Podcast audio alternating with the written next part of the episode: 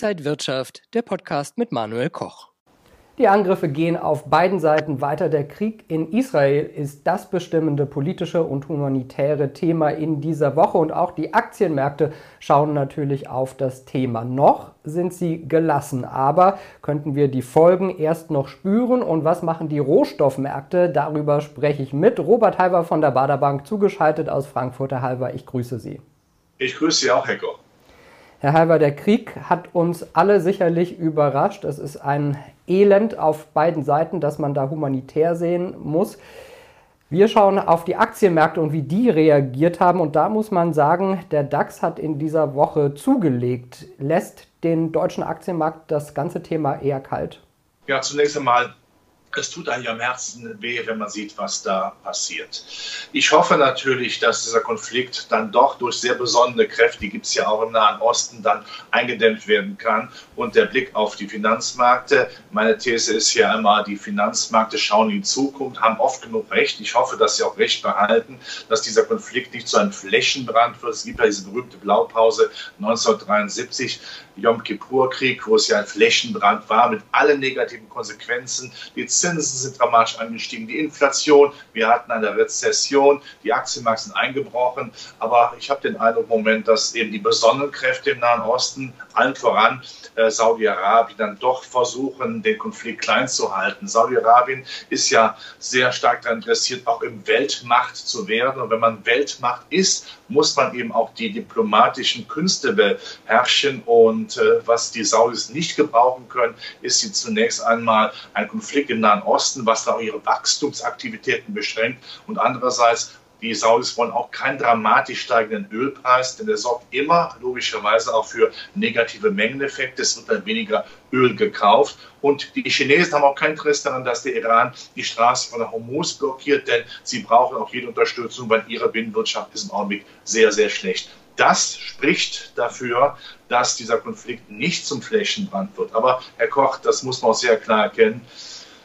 Was dann passiert, auch schlimme Dinge, Eskalation können natürlich nicht ausgeschlossen werden, aber hoffen wir alle, bitten wir sozusagen, dass es äh, nicht zu einem Flächenbrand kommt und dass der gesunde Menschenverstand erhalten bleibt.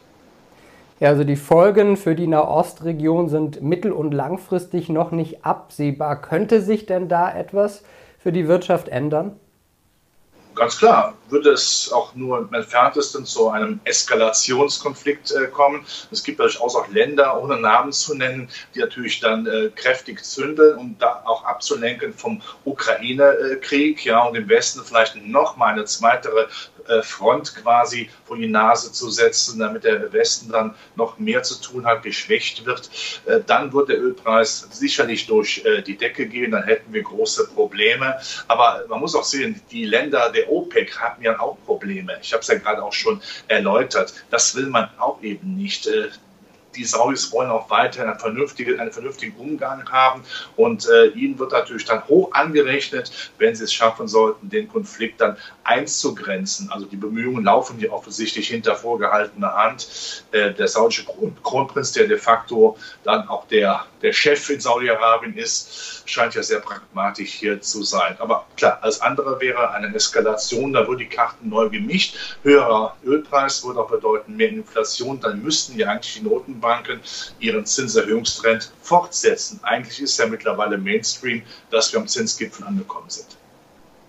So schlimm das ist, gibt es natürlich immer auch Profiteure von äh, solchen Krisen, zum Beispiel Rüstungshersteller wie Rheinmetall. Da ist die Aktie auch wieder deutlich gestiegen in dieser Woche. Sind das Aktien, die man sich jetzt erst recht ins Depot legen könnte?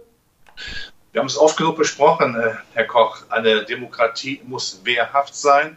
Ich habe immer gesagt, es kann nicht sein, dass zum Beispiel eine Bundeswehr immer mehr zur Blechbüchsenarmee wird. Äh, das die Abschreckung, die wir ja hatten. Ich bin ein Kind der Abschreckung.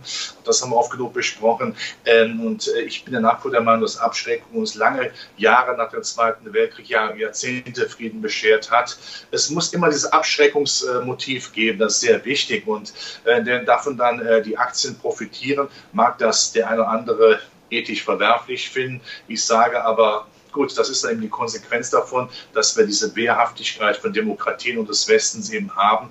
Und dann ist es eben auch so, dass die Aktienkurse steigen. Und ich glaube auch, ähm, dass das Hochrüsten, das Weiterrüsten in den nächsten Jahren weitergehen wird. Die Welt ist kein friedlicher Platz. Und um es nochmal zu sagen, es kann der Frömmste nicht in Frieden leben, wenn es dem bösen Nachbarn nicht gefällt. Und offensichtlich gibt es ja auch in Europa den einen oder anderen bösen Nachbarn. Und da muss man ihm sagen, so, wir sind vorbereitet, mach es nicht, es könnte schlimm für dich werden. Und noch einmal, das hat jahrzehntelang funktioniert. Das heißt, wir müssen weiter auf Rüstung setzen. In der vergangenen Woche hat ja gerade erst der Panzergetriebehersteller Renk seinen Börsengang abgeblasen. Auch als Begründung war eben, dass vergleichbare Aktien wie Rheinmetall nicht so gut liefen und eine Schwächephase hatten. Muss man sagen, dass diese Absage des Börsengangs dann falsch war? Ja gut, ich meine, äh, man konnte sicherlich äh, nicht äh, letzte Woche oder letzten Tagen vorausblicken, was denn da passiert, ja, in Israel mit dem Angriff der Terroristen. Ähm, das weiß man nicht. Also von daher, das ist immer noch für uns alle sehr unsicher, was die Zukunft angeht und das wird da immer so bleiben, logischerweise. Also von daher wird dann die Unternehmung früher oder später sicherlich an die Börse kommen. Es gibt ja aufgrund des Israel-Kriegs jetzt die Befürchtungen, dass zum Beispiel der Ölpreis, Rohstoffe äh, deutlich nach oben schießen könnten. Wir haben da zwar Ausschläge gesehen, aber die waren jetzt noch nicht extrem. Könnte sowas aber noch auf uns zukommen? Ja, wie gesagt, immer wieder, wieder zurück auf 1973, Yom Kippur-Krieg. Ich weiß noch, wie ich mit meinen Eltern über die damalige A4 Autobahn marschiert bin. Es kam kein Auto. Das war für mich als kleiner Steppke, ja, als kleiner Bengel faszinierend, ja, äh, weil wir nicht äh, zu Hause weit von der Autobahn weg, äh, weg gewohnt haben. Äh, das war faszinierend. Aber noch einmal, das Problem ist ja dann auch für die OPEC sehr groß. Die OPEC weiß ganz genau, wenn das so passieren sollte, Ölpreis dann durch die Decke gehen würde, wenn ein Konflikt eskaliert, wenn alle Bestrebungen natürlich sein, noch mehr, noch schneller in alternative Energien äh, zu investieren, um vom Öl wegzukommen, da kann im Augenblick die OPEC kein Interesse daran haben. Sie möchte das Geld hier haben, um das nachfossile Zeitalter ja auch dann äh, zu finanzieren. Die Amerikaner könnten ihr Fracking wiederbeleben, wenn alle Strecke reisen. Herr Biden oder seine Administration geben sich zwar umweltfreundlich, aber in der Not, in der Nacht sind alle Katzen grau. Wenn es nötig sein sollte, wird man natürlich die Karte äh, wieder ziehen. Das heißt, man schneidet sich das eigene Fleisch. Und das ist eben die Hoffnung, dass man das sieht und dann eben sagt, wir wollen nicht diesen großen Konflikt äh, im Nahen Osten haben, der natürlich dann irgendwann gar nicht mehr zu beenden ist. Also von daher äh, bin ich mir auch sicher, und noch einmal, die Chinesen werden in Teheran schon angerufen haben und gesagt haben, bitte auf keinen Fall die Straße von Hormuz sperren, denn darüber werden ja immer noch 20 Prozent, über 20 Prozent des Öls verschifft. Das kann China im Augenblick nicht gebrauchen. Zugelegt hat äh, auf jeden Fall in dieser Woche Gold, der sichere Hafen. Sieht man in solchen Momenten wieder, dass dann der sichere Hafen eben doch stärker nachgesucht wird? Ja, grundsätzlich ist Gold ein sicherer Hafen, aber ich glaube, die Befestigung von Gold ist eher dem Umstand geschuldet, dass die Renditen ja zurückgegangen sind. Das zeigt ja zum Beispiel auch, wir haben zwar eine, eine Flucht in Sicherheit, aber diese Sicherheit ist wohl eher im Augenblick der amerikanische äh, Dollar und damit amerikanische Anleihen. Äh, das ist auch sehr klar. Und die Tatsache, dass Gold zwar angestiegen ist aufgrund des Zinsumstandes, aber nicht deutlich stärker angestiegen ist, wie vielleicht in früheren Krisen, zeigt natürlich auch, dass die Edelmetallmärkte neben den Rohstoffmärkten im Allgemeinen nicht daran glauben, dass es zu einem Flächenbrand kommt. Ich wünsche Ihnen von Herzen, dass Sie recht haben.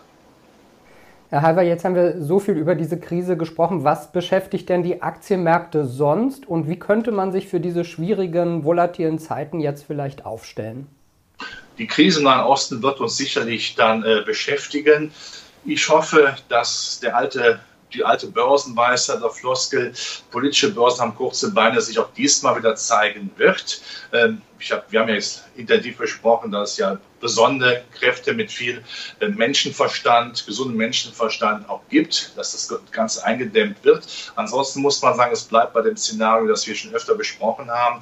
Ich gehe davon aus, wir haben den Zinsgipfel erreicht, wir sind nahe dran. Das gilt sowohl äh, für die Notenbankzinsen, aber auch für die Anleiherenditen. Das wäre durch positiv, weil damit natürlich die Aktienmärkte nicht mehr so in Zinsschock gesetzt äh, würden, weil der Zins ja natürlich der Feind der Aktien ist. Äh, reden wir Ende des Jahres dann früher oder später über Zinssenkungsfantasie. Das käme Aktienmärkten zugute. Das wiederum hilft natürlich den Hightech-Werten in Amerika, die ja ohnehin, auch das wird ja von mir wiederholt, wie das Abend in der Kirche, ja sehr geschätzte und sehr vielversprechende zukünftige Geschäftsmodelle haben.